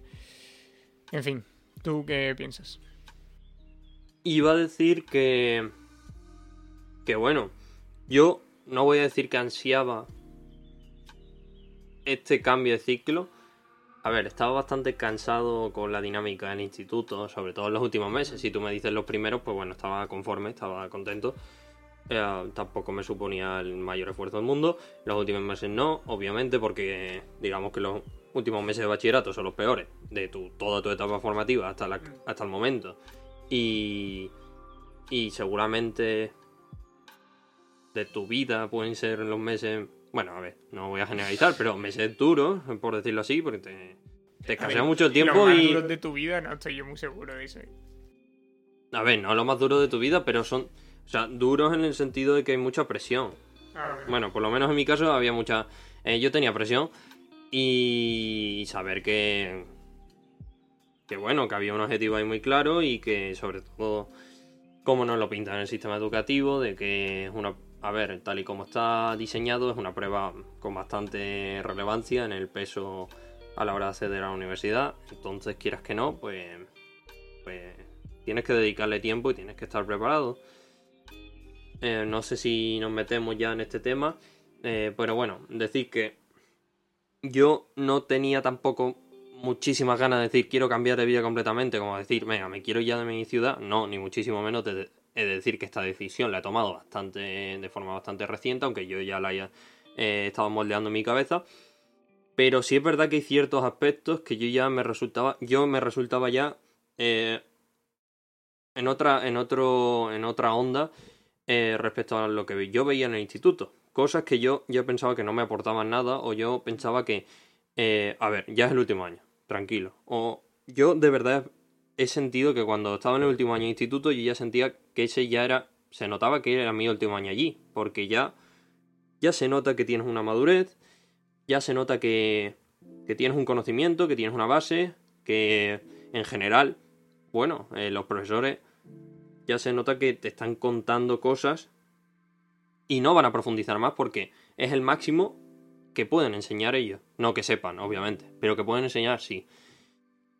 Y, y bueno, ya muchos años seguidos, con, una cierta temática, ciertas asignaturas que se repiten, solo aumentando gradualmente la dificultad, pero tampoco profundizando mucho en el ámbito.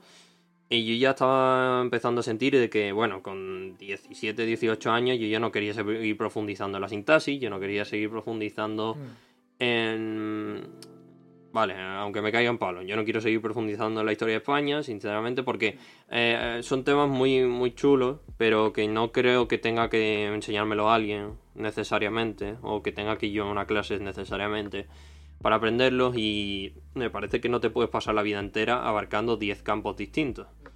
Y más si, si te frustran y tiene una nota asociada a ello. Así que, bueno, cuando acabé el último examen, una alegría me recorrió el cuerpo y cuando acabé selectividad, aún más. Sí, además, si a eso le asocias em, o le, le, añades, quiero decir, que los profesores, eh, o al menos en mi caso, enseñan para hacer el examen que de hecho está hecho para que tú apruebes selectividad. Sí, ya nos metemos en la crítica un poco del sistema educativo.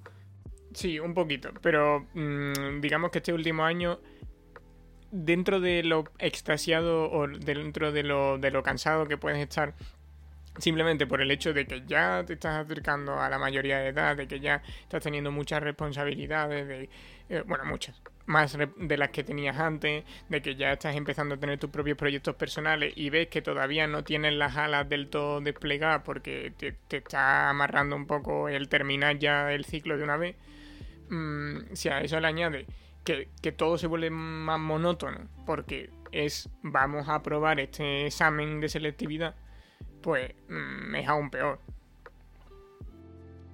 Sí, eh, decir que bueno, sí, que el sistema, a ver, no el sistema.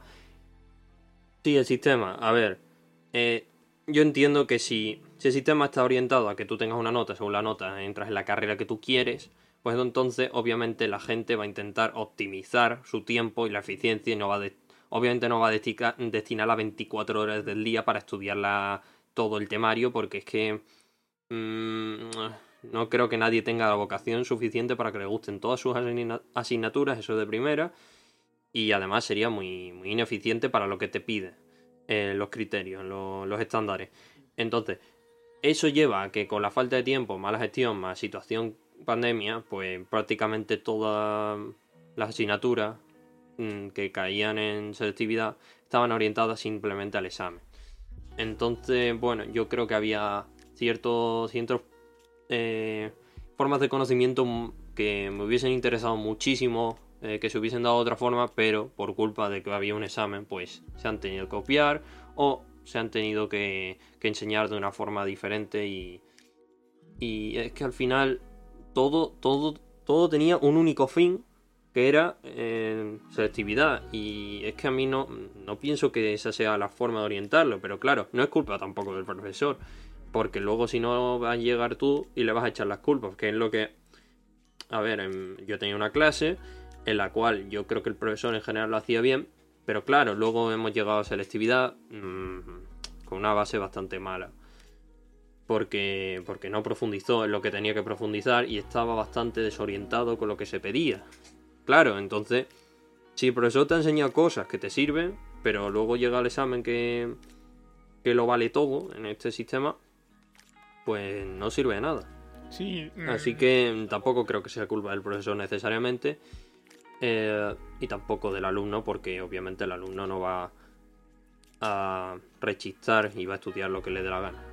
Sí, sí, el, el, tema de la culpa del profesor es una cosa complicada porque es verdad que decimos mm, el profesor no tiene la culpa y el hecho de que selectividad esté al final obviamente extiende esta sensación a todas las otras em, todos los otros cursos. En plan todos los cursos se pueden justificar mm, o todas las prácticas eh, perezosas o toda la práctica de vamos a estudiar esto de forma muy simple y sin explicar eh, el trasfondo muchas veces de matemáticas que no se me ha explicado de dónde viene qué y en vez de eso lo único que se me ha explicado es, por ejemplo, en las ecuaciones, lo típico de eh, esto se pasa de un lado a otro, no sé cuánto, pero no se me explica la lógica de eso, entonces se van acumulando un montón de cosas y yo no entiendo la lógica de nada. Em, aparte de que a mí las matemáticas en general se me dan bastante mal o, bueno, no sé cómo decir, porque hay gente que dice que no digas eso, pero que, en general me ha costado las matemáticas. Y, no era fácil porque los profesores lo daban en general de forma más rápida de lo que yo necesitaba, eh, los alumnos no ayudaban porque los alumnos es como, vale, pero ¿sabes hacer el ejercicio? Sí, pero quiero saber por cómo funciona, o sea, por qué el ejercicio y para qué, o sea, mm, mm, pónmelo aunque sea en un problema, que es la forma más mm, mínima, en mi opinión, de ejemplificar la practicidad de algo, ¿no? pero es que ya había partes de los temarios en determinados puntos en los que apenas había problema, era todo teoría y a mí se me, se me acumulaba y, y mi mi forma de aprender al final es relacionando, es diciendo, vale, esto es así por esto, y por esto, y por esto, y por esto. Y una vez que ya me he repetido varias veces el, la, esencia o, el significado del sistema, ahí ya puedo empezar a jugar con él porque ya lo habré integrado. Pero, pero, no, pero aquí es como que el, en general la forma de enseñar es como muy bruta, es como muy Vale, el examen va a constar de ejercicios de tipo A, tipo B y tipo C. los ejercicios tipo A se hacen así, pim, pim, pim, pim. Los ejercicios tipo B, y así. Y mm, nadie sabe para qué sirve ni nada, porque a nadie le importa tampoco la mayoría de las asignaturas. Mm, normalmente a lo mejor te gusta alguna y estás más, tienes más curiosidad en esa. hay gente a, a la que le gustan muchas o varias. Pero mm, en general, si nos referimos a la masa de la clase, por así decirlo, es como... Mm, no, ya está. Lo, único que importa es el numerito que sale en tu boletín al final del, trimestre, eh, lo que vean tus padres y lo que vean la gente que vaya a aceptarte en una carrera que opte a lo que tú crees que quieres ser. Yo tengo muy claro que mi prioridad en el instituto, obviamente era aprender, pero sobre todo ya en segundo de bachillerato era más bien. A, veces era más bien la nota que aprender, porque sabía que me iba a suponer un esfuerzo mm, añadido que igual no me merecía la pena. Y sobre todo que yo estimo ahora mismo que de las 10 asignaturas que tenía, creo que solo 3 van a servirme para mi carrera que voy a estudiar. Claro. Entonces, mm, claro, hay cosas de cultura general, como, como, eh, como historia de España, pero. Mm, realmente, ah, yo por ejemplo eh, con, Historia de España es de las asignaturas que más he indagado, eh, porque bueno, la profesora me lo ha puesto, digamos, un poco difícil. Eh, y siempre, siempre me ha gustado decir, vale, asocio esta persona con esta otra y tal. Y en general son, hombre, son vídeos a menos porque, o, artículos a menos porque son historias. Obviamente no es lo mismo la atención que le tienes que prestar a un vídeo de matemáticas que a un vídeo de historia. Son casos aparte. Pero claro, mm, yo ahora creo, desde mi punto de vista actual, yo creo que dentro de unos meses va a cambiar un poco la opinión que tengo de cómo es el sistema de bachillerato y también va a cambiar sobre cómo es el sistema de, universidad y el enfoque que voy a aplicar. Yo ahora mismo pienso que en la universidad no voy a centrarme tanto en la nota, sino en la aplicación práctica porque obviamente eh, y entenderlo, porque obviamente la dificultad es muchísimo mayor, no hay una persona que está encima tuya continuamente y, bueno, si al final apruebas una asignatura pero no te, entiende, no te enteras de nada, no es como en bachillerato en instituto que, mm, a ver, la dificultad, quieras que no, es muchísimo menor. Entonces, si vas eh, arrastrando todas esas carencias, pues en algún en un momento te va a pasar factura y considero que, voy a intentar que me, importe, que prime mucho más, una vez que tenga el aprobado y tenga mínimo eh, la nota que yo estime según la dificultad que vea yo en la asignatura y voy a primar también que yo salga de la asignatura con conocimientos válidos porque eh, estamos hablando de que una vez que acabe la carrera no sé si me meteré, bueno, seguramente me tenga que meter en un máster o algo así del estilo, pero bueno, ya luego iría al trabajo directamente, ya no es como el instituto, bueno, va ahora a la universidad, no, ahora hay un paso mayúsculo y te metes en la vida laboral donde cualquier, cualquier habilidad, cualquier aptitud que tengas eh, se transfiere directamente en el puesto de trabajo que vayas a tener y en el estilo de vida que vayas a tener.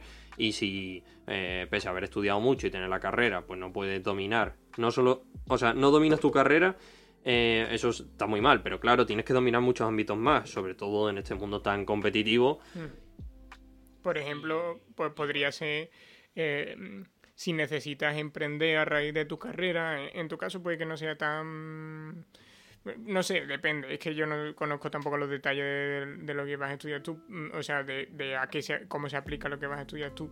Pero si tú haces una carrera en la que probablemente te, toque emprender, em, yo tengo papeletas para tener que emprender en algún punto. Porque el mundo del cine a veces, pues bueno, se mueve por, productoras y tal, o eso parece. Tampoco mm, todavía tengo una idea muy clara de cómo, cómo meterme en el tema, pero Em, si yo quiero emprender, por ejemplo, voy a necesitar internet. Y ya conozco una serie de cosas que no voy a tener que... O sea, yo veo a mi abuela ahí mirando cómo funciona. sí, eh, me Te estás comparando con tu abuela. No, no, pero quiere decir, yo miro a mi abuela ahí em, eh, mirando a ver cómo funciona cualquier cosa que no sea el Facebook y YouTube, por así decirlo, y, y está como muy desorientada. Y, em, y, entonces llega mi primo, por ejemplo, y le dice, ah, esto funciona así, no sé cuánto, le hace tres cositas, pero hace tres cositas en, en Google o en, en, alguna otra red social como Instagram o TikTok o lo que sea. Pero después eh, em, yo sé que si mi primo quisiera hacer muchas de las cosas que, yo hago, que ya serían, digamos, un escalón más, ¿no? Sería ya no solo saber controlar la aplicación, sino saber subir contenido a ella, saber cómo funciona la aplicación por dentro, el SEO, eh, que me parece que es algo de, que, me ha, que me ha ayudado bastante, digamos. Em, que, a entender cómo funciona el mundo de Internet y, YouTube y los motores de búsqueda en general. Mm, pues todo eso sé que yo lo sé y que podría estar, digamos, encima de mi primo enseñándole igual que él enseña a, mi abuela, por así decirlo. Y mm, sabiendo que tengo esa base, puedo incluso llegar... Em, me he ahorrado todo ese trabajo que podría estar haciendo en el momento en el que realmente eh, estoy al borde del abismo y me tengo que arriesgar. Sin embargo, ese trabajo ya lo he hecho ahora. Entonces, mm, en ese momento me será más fácil. Obviamente, cuanto, cuanto antes lo hagas, antes podrás profundizar en otros aspectos. Y no creo que este saber eh, ocupe... Bueno, el saber no ocupa lugar y en este sentido tiene una aplicación obvia. Así que esta conversación no está siendo una pérdida de tiempo. bueno, bueno. nada, nada. Eh, además sirve para reflexionar y es una cápsula del tiempo también. No sé si ya otro aspecto, no sé si quieres dar tu experiencia en el sistema educativo, por lo menos en los dos últimos años, o, quieres eh, detallar algo que se nos haya olvidado de, todo esto. Mm, no voy a decir mucho más porque además ya me he pronunciado muchas veces sobre este tema y no tengo tampoco ganas de Mm, de explotar el recurso 800 veces, además de que de ahora en adelante yo quiero hablar muchísimo menos del tema, obviamente porque ya está en mi pasado, no es bueno mm, regocijarse en los problemas del pasado, sino simplemente aceptar que estaban ahí, intentar que el, futuro sea mejor. Pero... Una cosa, inciso. Me parece muy mala gente que, dice que el sistema educativo es una mierda y por ello no hacen nada. Eh, a ver, eh, el sistema siempre va a estar puede estar mal, pero eso no es culpa tuya. Tú has nacido y el sistema está vacío o ha cambiado ligeramente, como es en el caso de España.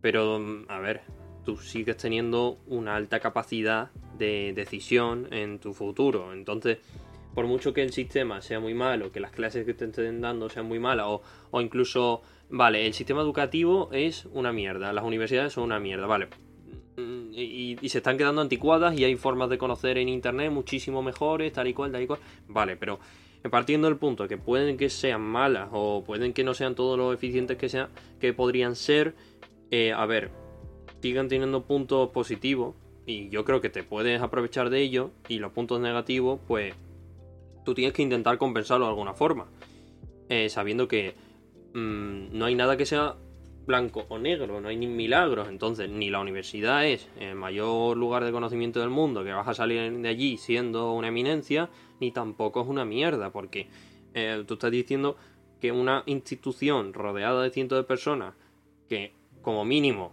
conocen 20 veces más que tú, es una mierda. Yo no estoy de acuerdo. O sea, no va a ser todo el mundo tremendamente incompetente. Te vas a encontrar gente que no vale para nada y te vas a encontrar gente que te va a aportar mucho. Así que yo pienso que tienes que saber aprovecharlo. Mm, ¿Te vas a comer mucha mierda? Sí, pero también puedes encontrar buenas oportunidades, que es que eh, eh, la vida funciona así, no creo que vaya a salirte todo, no, no va a haber una opción perfecta nunca. claro. Mm, y yo creo que muchas veces lo que genera ese resentimiento em, es el hecho de, darte cuenta de que, bueno, esa... Ese, es, e, esas personas que tú te encuentras o esos momentos Em, bache mm, eh, que, te, que, te, que salen en tu camino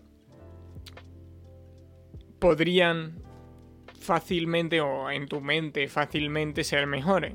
En plan, eh, realmente cualquiera y normalmente, bueno, mm, yo siempre he sido muy mm, arrogante, o sea, tengo esa cosa de que muchas veces soy arrogante expresando mis opiniones, es decir, yo hablo del sistema educativo y muchas veces pues despotrico hasta la saciedad, pero incluso yo, que tengo esa tendencia, em, me he dado cuenta de que conforme he ido em, aprendiendo un poco más, un poco más, he ido madurando, eh, más he tenido que matizar lo que decía, mm, menos me he tenido ganas de, de bueno, de, culpar a tal o tal y de, eh, de estar todo el rato mm, regodeándome, como digo, en esto de, el sistema está mal, la gente es mala, yo soy mm, yo soy mucho más de lo que me dejan ser y cosas así em, y más en eh, y he estado más en la actitud de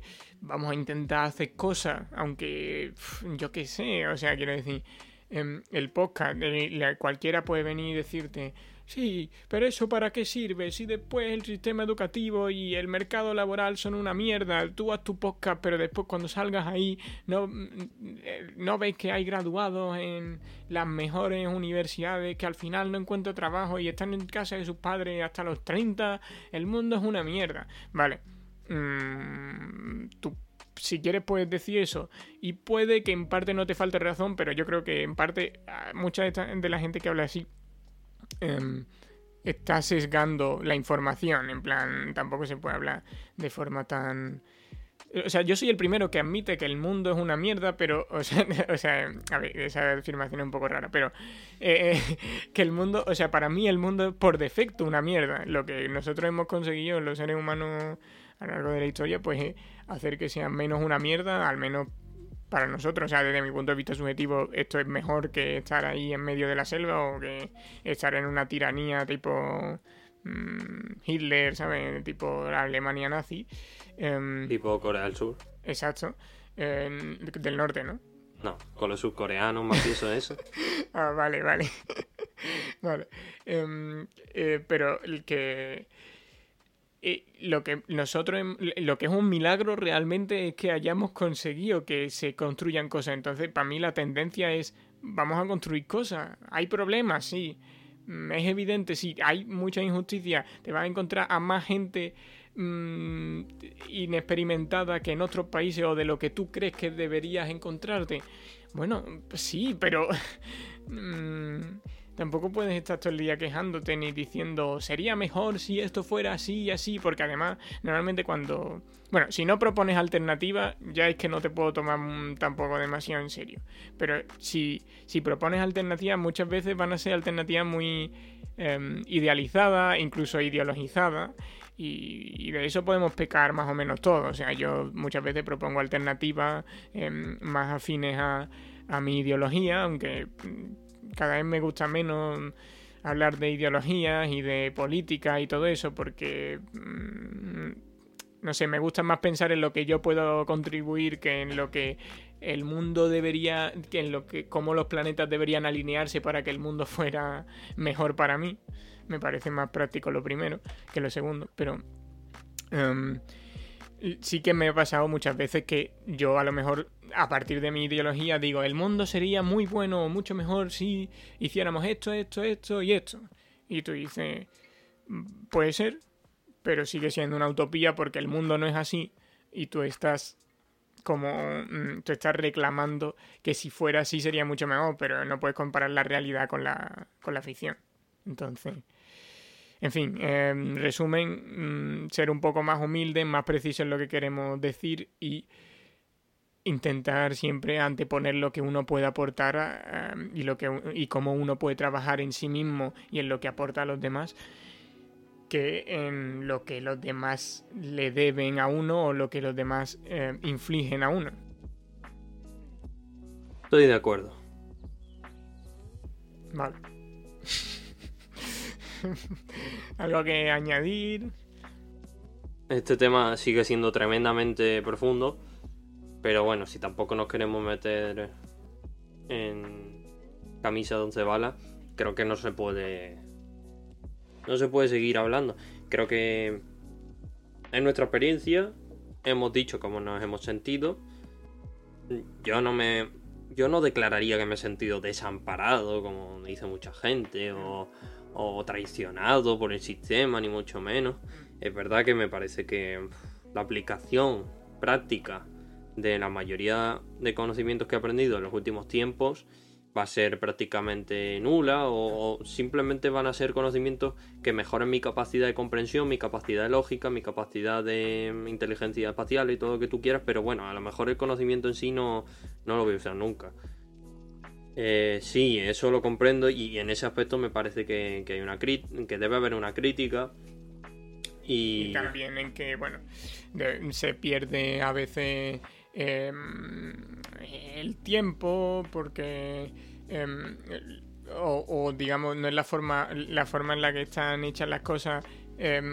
O sea, no, no, interpelan realmente a, cómo la gente normalmente aprende, es decir, ya sabemos, relacionando conceptos, etcétera, sino más a ponerte las cosas delante y que tú en tu casa tengas que hacer el doble esfuerzo de metértelas en la cabeza normalmente con el objetivo de sacarlas en el examen. Y eso es un proceso muy largo del que vas a retener relativamente poca información para lo que has hecho. O sea, quiero decir, si yo dedicara el mismo esfuerzo al podcast que lo que he dedicado a mis estudios, ahora mismo el podcast sería, estaría en Marte, ¿sabes? Y Elon Musk lo estaría promocionando. Es broma, pero entiende lo que quiero decir. Sí, a ver. del sistema educativo, digamos, o de, o de, lo que yo he aprendido en este último año. Eh, Puedo sacar una parte que valoro. Em, puedo sacar otra parte que sigue ahí, pero que siento que ya se está difuminando. Y hay otra parte que ya ni siquiera está ahí. Mm, bastante importante, diría yo. O sea, de las matemáticas ya no recuerdo nada de este último año. A pesar de que ha sido de las cosas que más he trabajado. Y mm, puede tener que ver con que he trabajado un poco a disgusto, con que lo he hecho con el único objetivo de aprobar el examen, sin entender bien las cosas, etc. Entonces, bueno, en eso, mm, en eso se podría trabajar también. Sí, te dirán que tenemos el mismo sistema educativo que hace 200 años, a lo cual discrepo completamente porque por lo menos nosotros tenemos que hacer bastante tareas online y, eh, bueno, ver vídeos. Eh, en mi caso tenía una, asignatura que había que programar, eso obviamente hace 200 años no lo hacía. Eh, pero claro, es que tampoco la, alternativa... A ver, hay muchísimas alternativas, pero tampoco creo que es que no, no va a haber una salvación, no va a haber un recurso, un sistema completamente perfecto, como he dicho antes. Así que hay que saber adaptarse y hay que saber coger lo mejor de cada uno. Es verdad que puede resultar muy desesperante y que en muchos casos muchos alumnos se van a quedar por el camino si no tienen el, apoyo suficiente o familias que lo entiendan porque va a pasar. Gente que, no entienda que, al final es una transición y aunque sea una... No me gusta decir una mierda o algunos calificativos que utiliza la gente. Sí, pero es que vuelvo a repetir, es que no hay nada perfecto y tú tienes que saber aprovechar. Y más aún eh, si tenemos en cuenta que... A ver, es que tampoco hay muchísimas alternativas. Entonces, tampoco te tienes que comer el coco y pensar que Buah, lo que he hecho ha sido lo mejor del mundo, ha sido lo peor. Creo que la vida es muy larga y se puede sacar mucho, mucho partido a las distintas experiencias. Y desde luego, si tú me dices que si puedo sustituir la, la experiencia de aprender en mi casa eh, solo, mediante cursos, que a lo mejor aprendo un poco más a ir al instituto, te digo que no. Porque, porque institutos son muchas cosas más. Ah, bueno, sí, claro. Y obviamente eso se ha, ha, quedado completamente claro cuando estábamos en cuarentena. Eh, cuando más o menos era como un curso online. Y bueno, mm, el grado de aprendizaje que sacó cada uno, pues yo en mi caso fue bastante, bastante, bastante limitado. Por decir que el año pasado la, la mitad de curso, el trimestre de curso desde, desde casa, digamos que no aprendí casi nada. Para ser justo, mm, no eran como cursos online porque era todo improvisado, digamos, y los profesores en la mayor parte no estaban acostumbrados a hacer eso. Pero es verdad que mmm, el, el, instituto es un sitio, al final es un, un, sitio donde se socializa, donde hay gente de muchos ámbitos distintos que mm, en general no comparten objetivos mucho, la mayoría de ellos. Eh, porque, bueno, al final son gente que viene muy, muy plural, por así decirlo.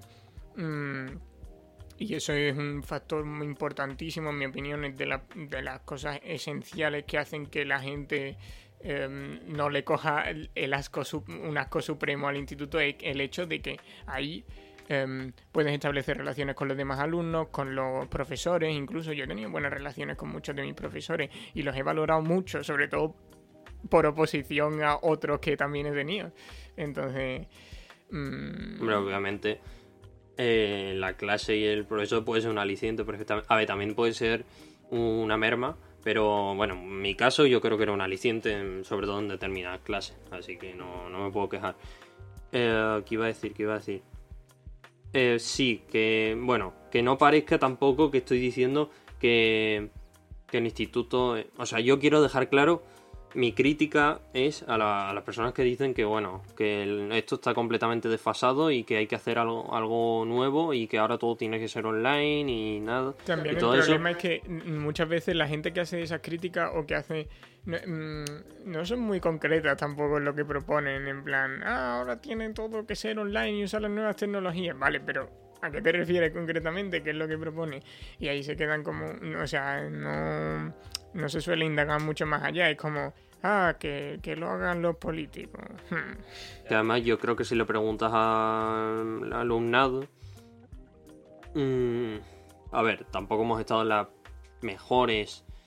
Eh, el mejor contexto para dar una opinión de cuál sería el estado de plenitud de una educación online y una educación completamente presencial, pero eh, la experiencia es completamente distinta y hay que saber hay que saber sacar lo mejor de cada uno y no decir que uno es una mierda y el otro es el mejor. Ya está, yo solo quiero recalcar eso y poco más. No quería comentar algo, se me ha olvidado. No sé si tú quieres seguir hablando, Marco, y a ver si lo recuerdo. Yo no, porque este tema ya lo tengo un poco quemado. Ya me siento como un viejo, no como un viejo, pero sí como en plan Um, vale, ya en esta conversación no voy a decir ni de coña, pero ni de coña que me las sé todas, pero sí que he escuchado las mismas muchas veces, eh, las la mismas mm, frases, los mismos argumentos, las mismas encrucijadas en las que me he encontrado y que no he sabido resolver tan bien, o sea, se, se ha hablado muchas veces de Finlandia, se ha hablado muchas veces también, de... Sí. También te digo que esto igual debería, debería estar en el debate público de verdad.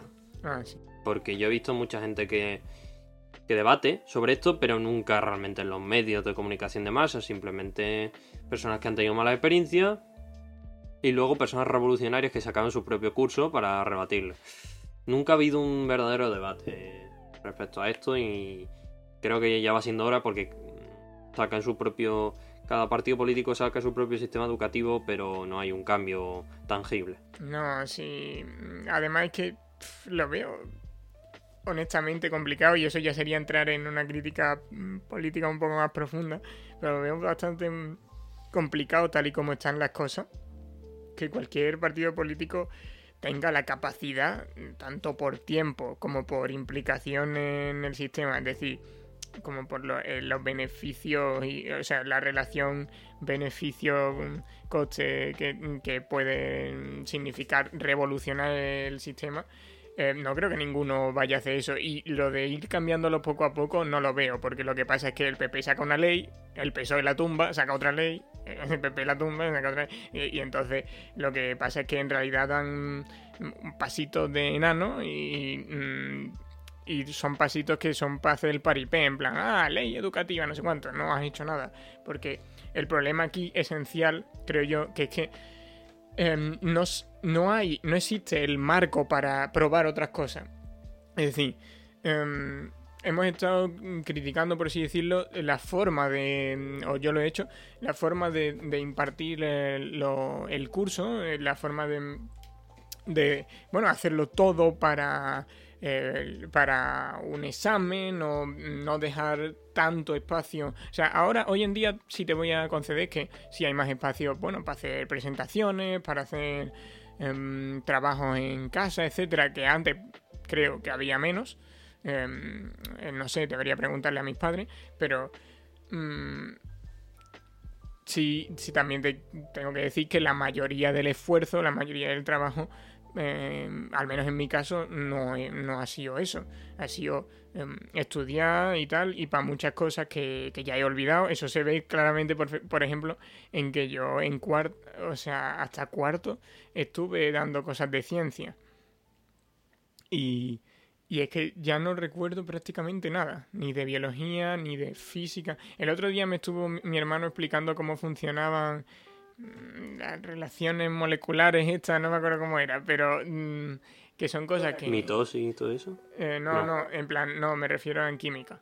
Em, en plan... Ah, enlace iónico, covalente. Mm, supongo, yo qué sé, me estuve explicando. Y yo era como... Probablemente, o sea, tengo que haber dado eso porque mi hermano está en cuarto y yo en cuarto estuve, en, o sea, yo estuve en su curso, pero es que incluso mientras me lo explica, normalmente cuando una persona me explica algo a lo que le he dedicado bastante tiempo, aunque haga cierto tiempo, de repente digo, ah, hostia, vale, sí, eh, esto iba así, ¿no? Así, no sé cuánto, más o menos. Eh, cuando mi hermano me estaba explicando eso, yo estaba en Babia. Em, o sea, no en Babia, sino intentando prestar atención, pero no enterándome de nada. Y eh, bueno, para mí eso, si no son horas perdidas, no sé cómo llamarlo. Mm, no, no quiero Quiero decir, no quiero echar la culpa a nadie, pero es verdad que, puede que haya lugar mm, al menos dejo la ventana abierta que se pueda hacer de otra forma. Em, de todas formas, yo estoy casi seguro de que esa no era, era simplemente no era mi vocación y no era una vía por la que yo quisiera seguir. Entonces también tiene sentido, ¿vale? Que, que no me acuerde tan bien. Pero que si hubiera una ventana para hacer las cosas mejor, que en general siempre hay una ventana, o sea, nunca vamos a estar en la perfección absoluta, em, se podría ir evolucionando, pero el problema es que este sistema mm, no tiene capacidad de evolucionar porque se basa en, una especie de pilar inamovible, que es la selectividad, que determina, em, que determina pues cómo, van a ser los temarios de todos los años de. incluso de la ESO, porque la ESO en teoría prepara bachillerato y bachillerato prepara selectividad. Y, mm, eh, y, selectividad prepara la universidad que en teoría te da el título necesario para hacer el trabajo. Mm, el título o, bueno, las enseñanzas, en fin. Em, y, si, y si todo pasa por selectividad, Mm, el que tiene que hacer malabarismos al final es el profesor, que es lo que, está, es lo que pasa, el profesor con vocación que realmente quiere probar cosas nuevas, quiere intentar, yo qué sé, traer objetos a la clase o una explicación eh, así más mm, divertida o yo qué sé, lo que él piense que puede funcionar, que no digo ni que funcione ni que no, pero lo que él piense que puede funcionar, ir experimentando, pero él experimenta a costa de, saber que, esa no es la forma más fácil para él. Y lo está haciendo mm, que no es la forma más fácil para él porque lo más fácil sería poner el examen, decir esto se hace así, así, así, así, y se acabó, que es lo que hacen mucho. Em, y esos profesores con vocación muchas veces le echan para atrás muchas cosas, iniciativas de profesores que yo he visto en mi instituto de vamos a llevar a los alumnos de excursión a no sé qué, ya tenemos un plan hecho, eh, vamos a ver esto, esto, eh, lo tenemos ya pensado y de repente la dirección decir no porque no sé qué detalle estúpido que no cuadra con sus planes o no sé qué historia. Y se lo rechazan y se lo rechazan y se acabó. Em, aunque eso no tiene que ver con selectividad, pero en lo que es la clase del día a día, si en última instancia todo viene, eh, digamos, arrastrado mm, eh, por, selectividad, no queda esa ventana a experimentar. Y si no queda ventana a experimentar, no te puedes adaptar. O sea, quedas en... Em, de hecho, estoy leyendo el libro este de Jordan Peterson y dice que, está el orden y el caos, ¿no? Eso está taoísmo, no tiene nada que ver con Jordan Peterson, pero el orden y el caos y el orden, em, ambos son importantes, necesitas tener un equilibrio de ambos. Y el orden, si se explota mucho o si no se deja espacio al caos, eh, degenera en tiranía. Y en el caso, eh, y en este caso, hay un componente de eso, porque si, si, no hay espacio para la experimentación, si no hay posibilidad de em, Exacto, si no hay posibilidad de ir renegociando los términos ir renegociando, la, por ejemplo, digamos, la tradición, las pautas sociales, el cómo nos comportamos en sociedad, ha ido evolucionando. Nuestra vestimenta no es la misma que hace 100 años, por ejemplo. Y eso ha sido algo progresivo de vamos a probar esto, eso es una mierda, no vamos a volver a probar eso. Vale, pues vamos a seguir como estábamos. Vamos a probar esto. Ah, eso está bien, vamos a seguir. Así. Em, y así es como uno progresa en la vida en general. Pero si el sistema se basa en vuestro eh, objetivo final es aprobar este examen así determinado desde el principio de los tiempos, pues es muy difícil que tú puedas salirte de esa línea, de ese margen. Entonces yo creo que ahí es como donde reside la principal, el principal problema. Y también yo creo que eso se ha comido a muchos profesores con vocación que han terminado resignándose. Mira si es curiosa la, personalidad humana que nosotros te decimos esto en agosto, prácticamente dos meses, bueno, más de dos meses, desde el 15 de, de julio, de junio, perdón, sin coger un libro y sin estudiar a fondo y claro, te lo decimos así con la tranquilidad de que no tenemos nada a, corto plazo relacionado con, un examen. Pero claro, si tú a mí me coges un lunes a las 7 de la mañana que me he levantado para ir a clase de ciudadanía, pues igual enfadado te digo una cosa completamente distinta y te digo que el sistema es una mierda que porque me están obligando a ir a ver una película a clase. es que así funciona la cosa pero ahora te lo digo con la serenidad de que, bueno, igual no está tan mal. Mm, es curioso, es curioso el tema. De hecho, este, este tema da para otro podcast, pero también da para un premier. Bueno, en realidad los premiers son cortitos y hemos hablado del sistema durante bastante, pero se podría sacar algo. Llevamos sin sacar Premier desde hace 800 años, desde 1984. No, de Anonymous, desde Anonymous. Exactamente. Es que en YouTube no lo vetamos. O sea, Anonymous fue las conspiraciones, ¿no? Eso fue en el 1 por 12. Es decir, mm, llevamos 13, 14, 15, 16. Sí, ¿no? Llevamos 1, 2, 3, 4, 5. Este sería el décimo programa seguido sin sacar Premiere. ¿Vas a romper la racha o vamos a romper la racha? Hombre, la racha sigue y suma. No, no ha habido otra racha nunca, o sea que me da igual. Pero no sé. O sea, digo, la racha de, no sacar Premiere. Sí. Pero es que antes siempre sacábamos Premiere, entonces nunca ha habido racha. Ya. Bueno, da igual. Que, esto no le importa a ningún oyente, si es que alguno se ha quedado. Y yo creo que. Eh, y, lo, gracioso cuando nos ponemos a hablar de esto es. ¿Alguien sabrá lo que es un Premiere? Porque.